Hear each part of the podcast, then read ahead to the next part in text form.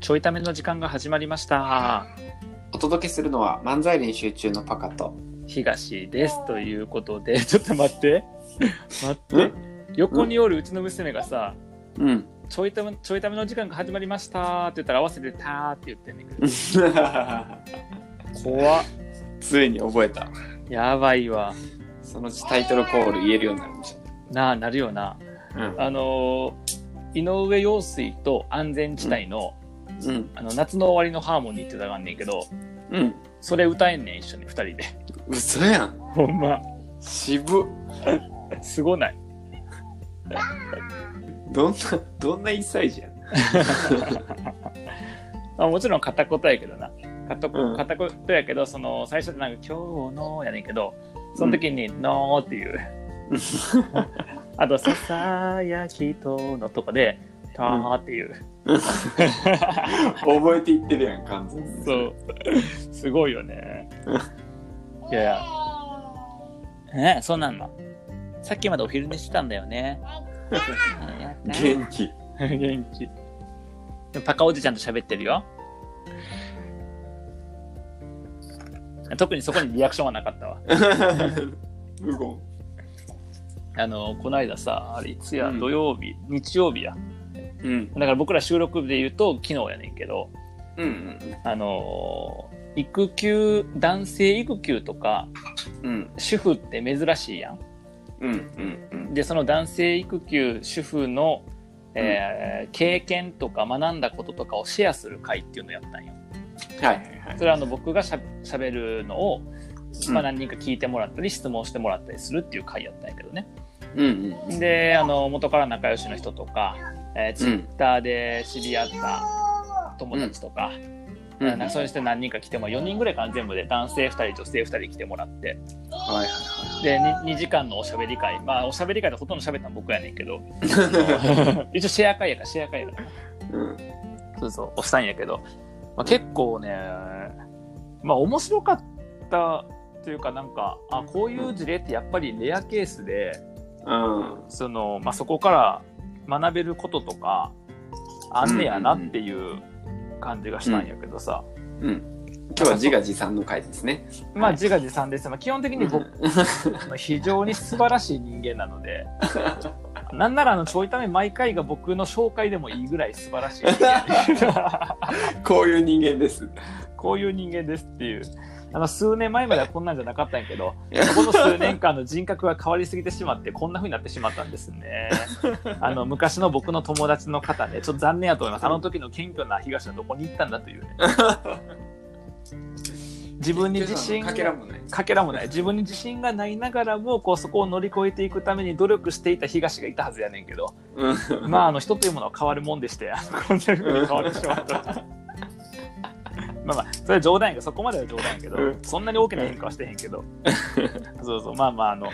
いろいろ聞いてもらってさコメントとかもらううんうんうとん結構変わったケースだなと思ったんやけど、まあ、例えばどんな話をしたかというとどうやってその長期の育休取ったのかとか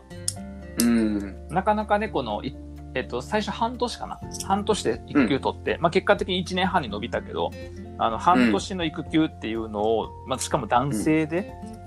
そうん。れをどうやって取んのみたいな話をしたりとか。確かにな。そうそうあとそのまあなんでそのそもそも育休を取ろうと思ったのかとかああ、はい。そうそうあとはまあうちの場合は娘が保育園に入れんかったタイミングで奥さんだけ仕事に復帰して僕が娘を世話するっていうことになったけど、それはなんでそうなったのかとか、はいはいはい。まあ、どういうふうにしてそれが決まったのかとか、うん。うんまあ、そういう話が主やったあとは男性が興味持っとったのはこの育休中に副業を結構してるやんか、えーとはいそれはままあ、副業というかそのお金を稼ぐ方にはそんなつながってないけど漫才練習中の活動とかうん。あとは出前寄せにネタ納品したりとかはいはいはい。そうそうそうあとは、えーライブプロライバープロプロラライイババーそうプロライバーにプロライバーに、うん。浅いな。何度聞いてもプロライバーはダサいな。ダサいわ。ダサい言わん方がええな、プロライバーって言い方な。うん。あーそうだからそういうのを始めたりとかっていう副業的なものはいはい。をどうやってそのやってんのか時間をやったの時間やりくりしてんのかとかどういう内容をやってんのかとかうん。っていう話をしとったんやけどねうん。あの一番なんつうのかなそうやなと思ったのが、うん。みんながみんなこれを真似することはできへんやんかそうね。うちのバイトうん奥さんがバリバリキャリアみたいっていう感じでうん。で育休から半年であ出産から半年で復帰するって言ってたし、で僕が会社の組織での何昇進とかに興味がないからうん。だったら奥さんの方が先仕事復帰するよねの結果僕主婦やん。うん。うん。とかその、まあ、娘がそんなにこう手のかかる子じゃなくて、まあ、病気とか怪我があったから育休伸ばしたりとか主婦やることにはなったんやけど、うん。それ以外はそんな手のかかる子じゃないから、まあ、こういう漫才の活動とかもできてるよねとかさ、うん。うん。まあ、いろんなこう偶然が重なってる側面もあるやんか。うん。偶然重なってる側面もあるからみんながみんな真似できるじゃわけじゃないけどっていうのはコメントで誰かが言っとってはい。それまあ確かにそうやなと思ったんやけどなんかその中でその人が言ってくれとったのはただこういうケースもあると思えると自分の場合はどういうふうにしようかっていうふうに考えるその選択肢が広がるっていうのを言ってくれとったよね。確かに。うんうんうん。まあ実際にね、撮ってる人がいるとね、なんか方法ないかなって考えてみる。あそうそうそうそうそう。そうう。そうそうそうでうちの会社とかはこの長期の育休とかって言うといい会社ねって言われんねんけど、まあ、パカも知ってるように、確かにいい会社やねんけどそういう側面はそんな手厚くないやんかうちの会社ってそうね。なんかうまいこと作ってたって感じやもんね。どっち かそうっていうとそうそうそうそう自分、自分でね、整ってたわけではないもんね。そうそうそうそうそう副業制度僕作ったりと か、そもそもなそもそうもんそういうのもあるし、あとは育休取る時とかももう転職してから育休取る3年半前から、うん。えっと、もう子供できたら育休取りますって言っとったし、うん。で子作り始めるタイミングで、ね、自分の組織をさ解体して、うん。他の部署に統合する提案とかプレゼントとかしてうん。で業務引き継ぎも始めたりとかさそういう結構長期で組んだやんか、うん。うん。そうなんかそういうのも考えると逆に言うと取りづらい組織でも長期でそうやってやったりとかすると取れる可能性が高くなるよねとか、確かにな。そううんうんなんかそういう感じの話になったな、えうん、ー、なるほどね。なんか実態そのものは単純に興味本位の話やと思うね他の人からしたら、うんみんな違うケースやろうからさ、うんだけ、ど、なんかその、なんやろうね、その意思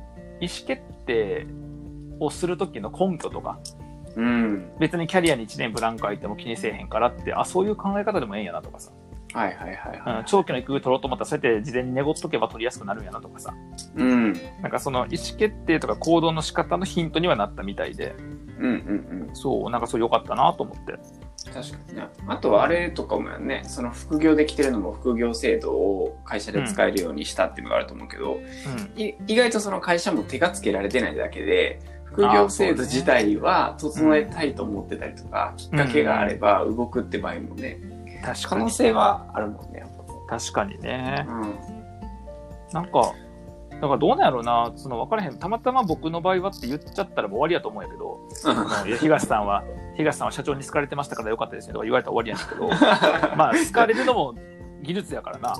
あ急に、急に嫌味なキャラクター出てきたんやけど。のなんかまあ、東さんは、そんなこと言っても東さんは、まあ、社長に好かれてたからでできましたね、それって。別に僕らできませんよねっていう人出てくるやん、たまに。いや、そういう人も。たまにおるやん、そういう人も。うん、そう。そうそうそう。だからまあ、そう言っちゃったらおしまいやねんけど、うんただ、なんかそういうのもし言わない人であれば、言わないでくれる人であればさ、うん一応やりようはいろいろあるよねっていううん。ことはあるよね。だって、その時説明したら、そもそもその育休制度とかを知らへんと男の人は。おー自分が長期で休むつもりがないから、まあ学生、二人とも学生やったんやけど、男性はな。で女性は社会人やったんやけど、うんそ。の、だけど、やっぱまあ学生やからってのもあるかもしれへんねんけど、その育休制度とかのことも知らへんし、おー育児。休業中に、えっと、育児休業給付金が入ってくるのも知らへんねやんか。はいはいはで、それがどれぐらいの量をもらえて、どれぐらいの期間もらえるとかも知らへんねやんか。いはい。はいはいはいはでそれをもし知ってればなんかお金のこと心配せずに、もしかしたら育休3ヶ月でも1ヶ月い。でも、まあ、取れたかもしれへん、人もいるのかなと思うんだよね。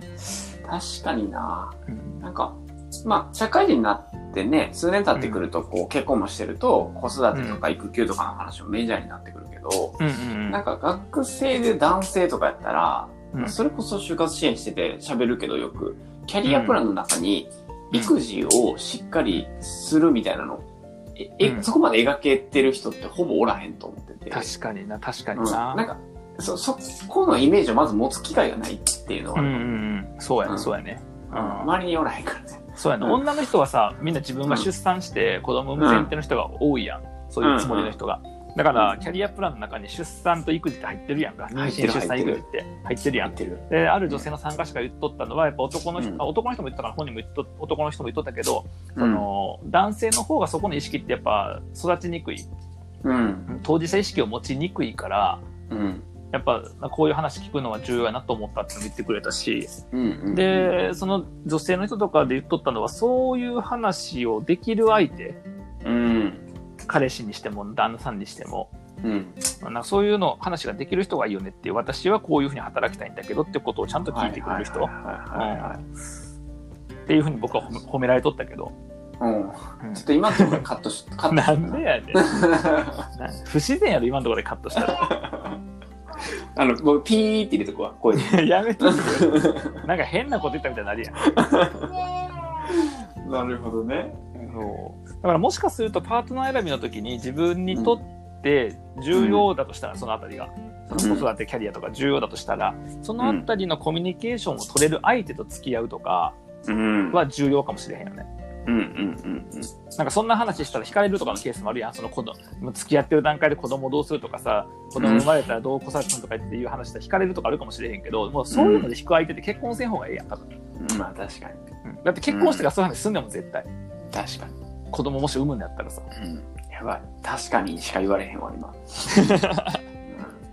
ごい。まあ、そらそうやと思う。だからそれをちゃんとコミュニケーション取ってへんからパカみたいにいつ結婚するのか分からんとか子供作ってどうするのかとか決めてへんみたいになるわけやんか今のは僕が振ったから僕が悪いな。うん 僕が悪い。だかまらあそそううねいうコミ確かにュニケーションを、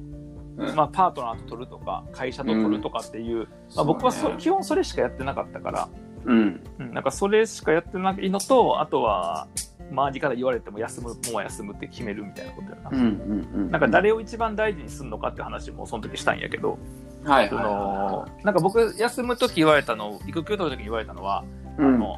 赤ちゃんなんて0歳からね何ヶ月までの間なんて覚えてへんからあーそんな時に父親が育児にさ参加したってしょうがないでって言われたんやんか、うんうんうんそうそう言われたんやけどあのー子供は覚えてなくても奥さんは100%覚えてるやんいや、間違いないそなう。その一番きつい時にうん家にいてくれたのか仕事でなかなか帰ってこんかったのかとかさなるほどな。まあ、で参変わって加くる度合いとかがな。すそごい。うそうそうやっぱり気にあなる。そうそうそう気になるやんうん。そうとかさこうなんか飲み会とかもさ、まあ、子供できてから育児大変で、まあ、共働きやとしても男性の方は結構飲み会断れへんみたいなさ、うん女性の方はまあ子供できたら子育てもあるから飲み会誘われんくなるみたいなパターンとかも、うんあの飲み会に誘われた時にちゃんと断るかどうかっていう、まあ、断れるかどうかわからわからへんで断りたいかどうかわからへんけど、断りたいとした時にちゃんと断れるかどうかっていうのは、うんそのどこを大事にするかやん最終的に。うんうんその時自分がなんでお前こうへんねんとか子供できてから付き合い悪くなったなとかもしくはその評価に響くとかってことを気にして、うん。そっちの行きたくもない飲み会に無理やり参加するみたいなはいはいはい。でも結果じゃあ誰が犠牲なんていうとうん奥さんとか子供が大変なわけやんかうんうんうんでもその瞬間誰を守る行為取ってるかというと自分のメンツと会社を守る行為取ってるわけうん。そうやな。そうそうだからやっぱ誰を守りたいのかとか誰を大事にしたいのかってことが結構意思決定に影響してくるから、うん。意思決定のその基準が変わってくるわけよね。うんうんうんうん。でそのあたり踏まえて自分はどう動くべきなのかを考えるとちょっと行動は広がるのかなと思うのよ。うん。そうなんかそういうしたくなければいいのよ別にこあの育休取りたくないとかさ、別うにん育児に参加したくないとか奥さんの大変なのをサポートしたくないって人も別におるやろうからまあそうね。おるやろしその2人の、ね、パートナー間の話の中でどういう役割分担で決めることでもあるから別に必ずしもそう振る舞いっていうのは全く思ってへんねんけど、うんただほとんどの人がなあなあで育休は会社から反対されたから取ら取らない飲み会は会社から誘われたから、えー、と帰家に帰らないとかうん。で残業とかもその仕事があるからしょうがないって言ってうん。家に帰るのが遅いとかでもはい奥さんも子供、まあ、奥さんは少なくともすごく大変なわけよねうんそうそうみたいなことがなあなあで起こってるとうん。だんだん家庭内の不和とかってこともそれ起こってくるよなっていうのは思うよねうん。うん。だって奥さんからしたら奥さんは奥さんで不満やからさそういう状況ってはいはいはいはい。でも旦那が稼いできてくれてるからとかなるとやっぱ言いづらいのもあるわけやんうん。でも言いづらいと頭で理解していることと感情面で納得してることは別やからさ。うん。とかってなるとやっぱりどこを大事にしたいのかっていうことを自分の中でちゃんと考え、それはあの特に男の人だと思うけどね僕は、そうやな。うん、このこのこの例は特に男の人だと思うけど、うん。自分は何を大事にしたいのかっていうこととうん。あの奥さんめちゃくちゃ大変やでっていう話と うん。子供ができたらめちゃくちゃ大変やでっていう話と、うん。うん。うん。そうとあとはじゃあそれを踏まえて